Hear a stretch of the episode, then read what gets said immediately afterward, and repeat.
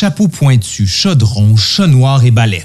La figure de la sorcière est bien fixée dans l'imaginaire collectif mondial. Mais vous êtes-vous déjà demandé d'où ça vient cette image-là? Seriez-vous surpris si je vous dis que tout ça a rapport à la bière? Non, pas le fait d'en boire, même d'en boire un peu trop parfois. Non, non, non. Son histoire avec sa fabrication et sa relation avec l'histoire au féminin. Ouais, ouais, ouais. Vous allez voir. Allez, aujourd'hui à l'Histoire nous le dira, l'industrie de la bière britannique à l'époque moderne. Puis oui, on va parler des sorcières.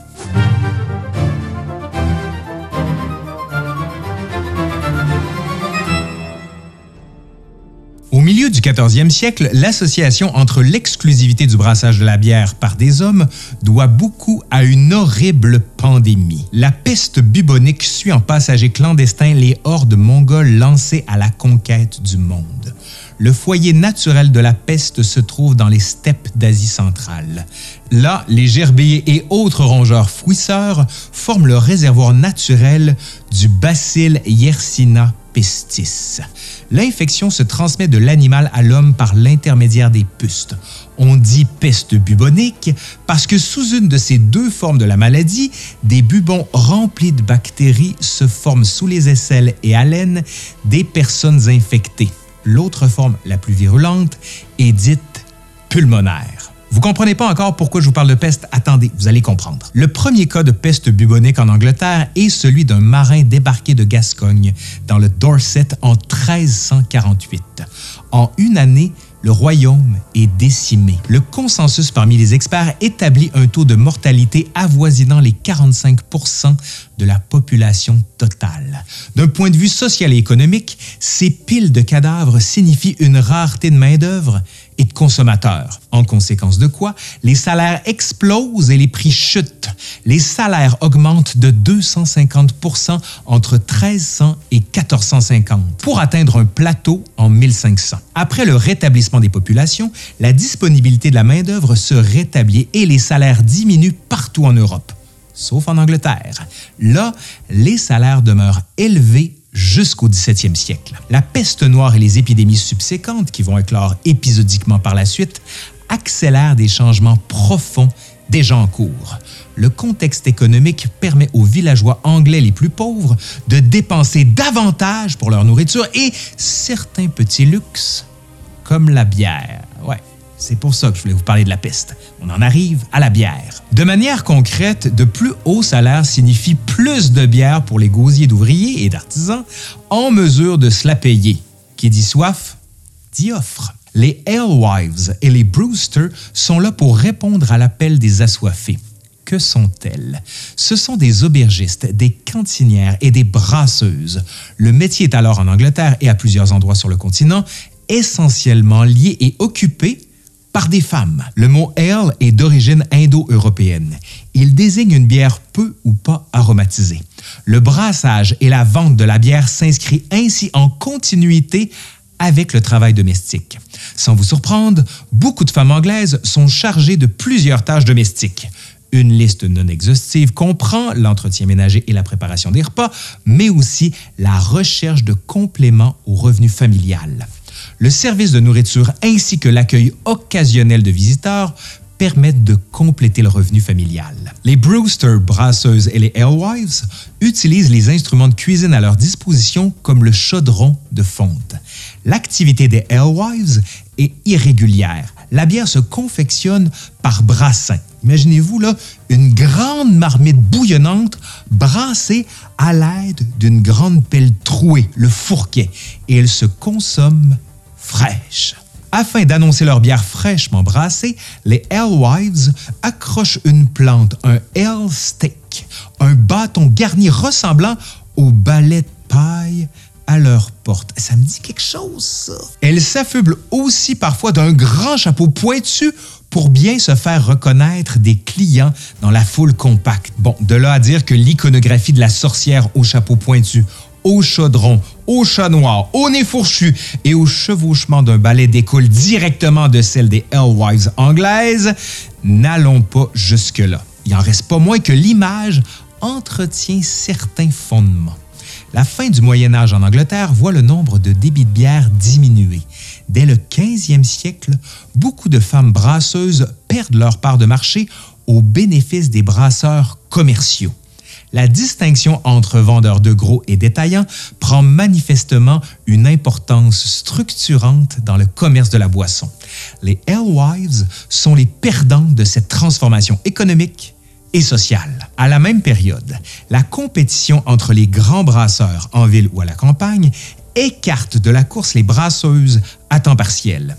La figure de la Alewife, d'après Judith Bennett, est démonisée par l'Église médiévale prompte à associer les femmes avec le péché originel, l'éviction d'Adam et Ève du paradis terrestre et bien sûr la tentation du démon.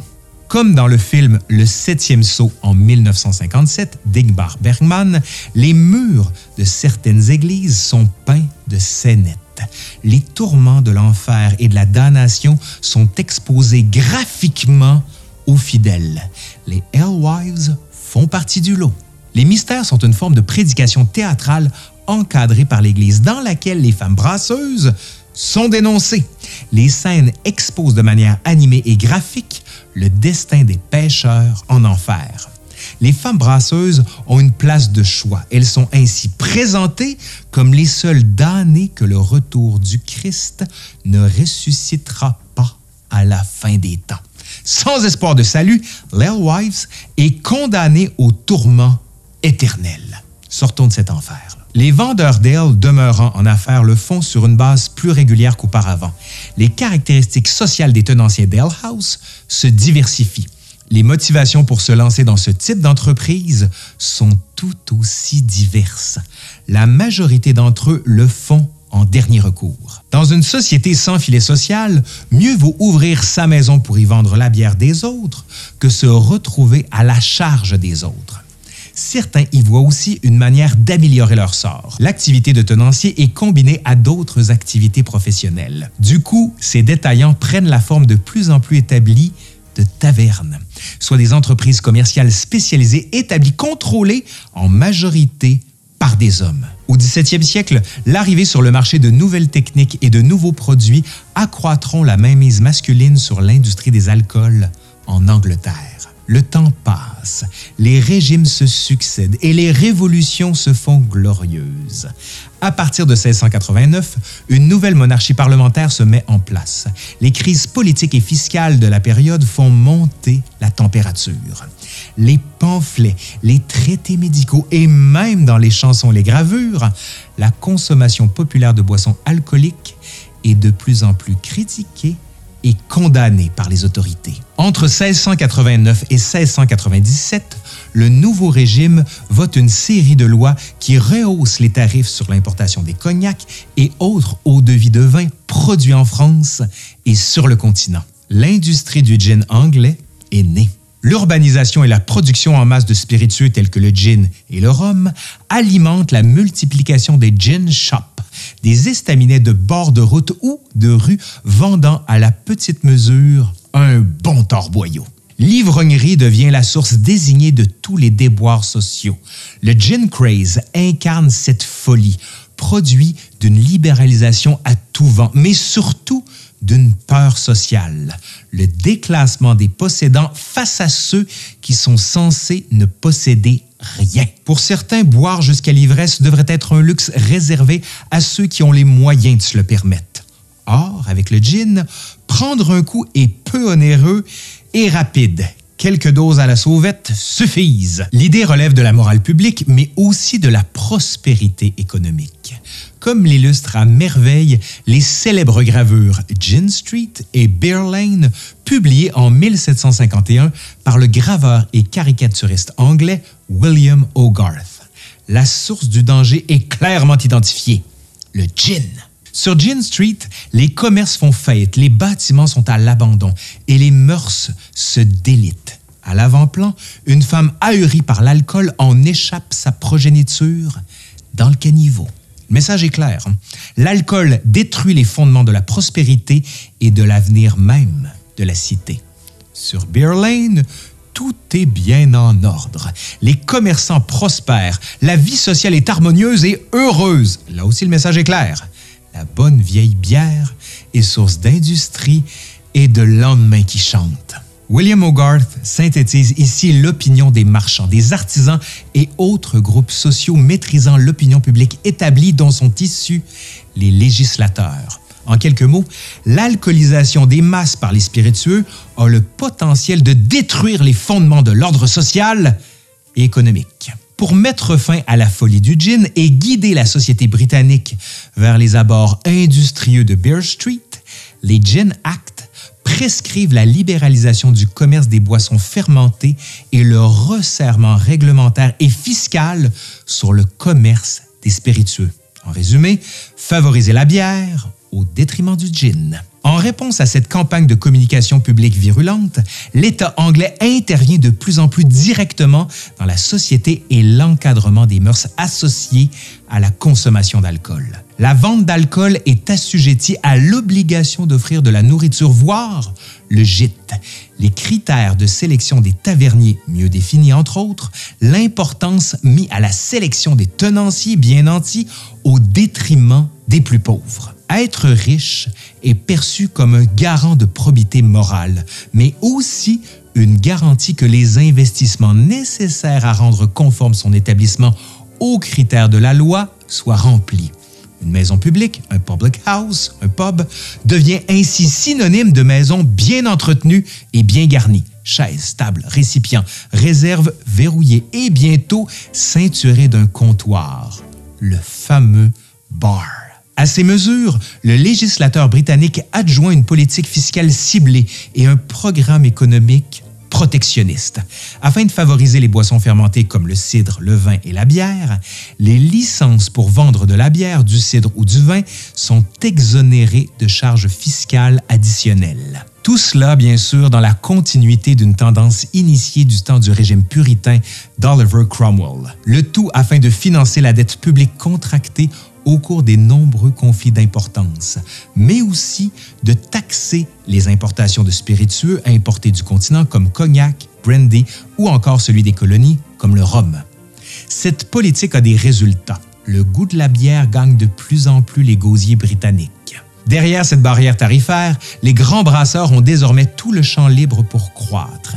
Ils profitent également de la législation prohibitive sur la production et la vente au détail de spiritueux et aussi d'un discours médical rangeant la bière du côté des boissons tempérées et saines. De grands conglomérats de brasseurs se mettent en place. Les Whitebread, Truman, Parson et Trail obtiennent des succès financiers inégalés un oligopole se met en place sous l'œil bienveillant des parlementaires britanniques. Au milieu des années 1740, seules 12 brasseries produisent 42% de la bière forte produite à Londres, alors que pour le reste du marché, ça se partage entre 145 joueurs plus. Les barons de la bière entretiennent de proches relations avec l'aristocratie foncière et le pouvoir politique. Les grands brasseurs se trouvent au cœur d'un vigoureux patronage. L'État britannique profite énormément de la concentration de l'industrie brassicole. Jusqu'à la Première Guerre mondiale, les taxes d'assises misant sur la production de bière représentent la majeure partie des revenus collectés directement auprès de la population. La levée efficace de cette taxe dépend de la collaboration des brasseurs qui doivent dévoiler aux agents du fisc leurs comptes. Le faible nombre de brasseries et des volumes de vente croissants permet ainsi à l'État britannique d'engranger un revenu régulier, croissant et prévisible, ce qui a tout pour plaire aux pourvoyeurs de crédit et aux financiers. La City, centre financier de l'Empire et du monde, s'abreuve également à la bière. Une bière en particulier incarne cet âge d'or de l'industrie brassicole anglais la porter. L'invention du porter remonte aux années 1720. Il est le fruit de grandes brasseries de Londres. Avant les années 1820, l'orge torréfiée, ingrédient caractéristique des bières noires, n'existe pas. Aussi, le porter de l'époque est une forme de brown ale, mais très peu sucré. L'historien Martin Cornell souligne que vu le coût du malt, l'orge germée puis séchée à la flamme qui est l'ingrédient de base de la bière moderne, on fermente le porter au seuil maximal. De plus, le porter tolère d'être fermenté à des températures élevées dans d'énormes cuves tout au long de l'année. Le vieillissement de la Porter dans d'énormes cuves est l'aboutissement d'une série d'innovations technologiques ayant permis le brassage en masse d'une bière stable, peu coûteuse à produire, à la robe limpide et au goût généreux. Dans cette maturation dans des futailles de bois de centaines d'hectolitres, la bière acquérait un goût acidulé et désaltérant, se rapprochant de certaines vieilles brunes des Flandres. À partir des années 1780, le volume des cuves ne fait qu'augmenter. La brasserie Meux de Londres, la plus importante du genre au 18e siècle, possède alors des cuves pouvant contenir 24 tonnes, soit 28 hectolitres ou 4500 barils de bière. Le volume important permettait, entre autres, de réduire la surface de bière exposée à l'air et donc de réduire l'oxydation de cette dernière lors de son vieillissement qui pouvait se prolonger jusqu'à une ou deux années. Cette technique de vieillissement en cuve permet aux brasseurs de dégager des économies d'échelle conséquentes. Les fameux porters, les ancêtres des déménageurs et des livreurs et autres gens du peuple, pouvaient se payer ce nectar désaltérant. C'est du métier de ces gens que la variété de bière prit son nom. Brassée dans de gigantesques installations, la bière va inonder les marchés mondiaux, mais aussi, à quelques reprises littéralement, les quartiers ouvriers londoniens. Le vieillissement de quantités industrielles de porter dans de gigantesques cuves de bois comporte évidemment sa dose de danger. L'incident le plus célèbre et le plus important a eu lieu à Londres, à la brasserie du richissime Henry Meux, le 17 octobre 1814. C'était un lundi après-midi. L'un des énormes cerceaux de fer retenant les bouches de la cuve de bois tombe sans avertissement. Les ouvriers ne s'alarment pas outre mesure puisque ce type d'incident avait déjà eu lieu auparavant sans conséquences graves. Pourtant, cette fois à 5h30, c'est plus de 5700 hectolitres de bière noire vieille de 10 mois, donc plus d'un million de pintes, qui se déversent en un énorme tsunami dans la cour de la brasserie, renversant le mur de pierre d'enceinte pour aller ensuite inonder les maisons surpeuplées de St. Giles, l'un des quartiers les plus pauvres de Londres. Des malheureux doivent s'accrocher à des tables ou des planches de bois pour ne pas se noyer huit personnes sont mortes, tous des enfants et des femmes, alors que quatre maisons sont littéralement emportées et démolies. L'effondrement des bouches de la cuve a endommagé les cuves adjacentes, ajoutant à la marée de bière pour un total de plus de 8000 hectolitres, d'une valeur de revente de 15 000 livres sterling. Un tsunami noir, je vous le dis. Et ce n'est là que quelques histoires de cette grande histoire de la bière en Angleterre. Allez, c'est fini pour aujourd'hui. Merci à Mathieu Perron qui a largement collaboré à cette vidéo. Et si ça vous a plu, vous savez quoi faire. Un pouce par en l'air, vous partagez, vous commentez, vous faites vivre la vidéo. Allez, je suis Laurent Turcot de l'Histoire nous le dira et je vous dis à la prochaine. Bye.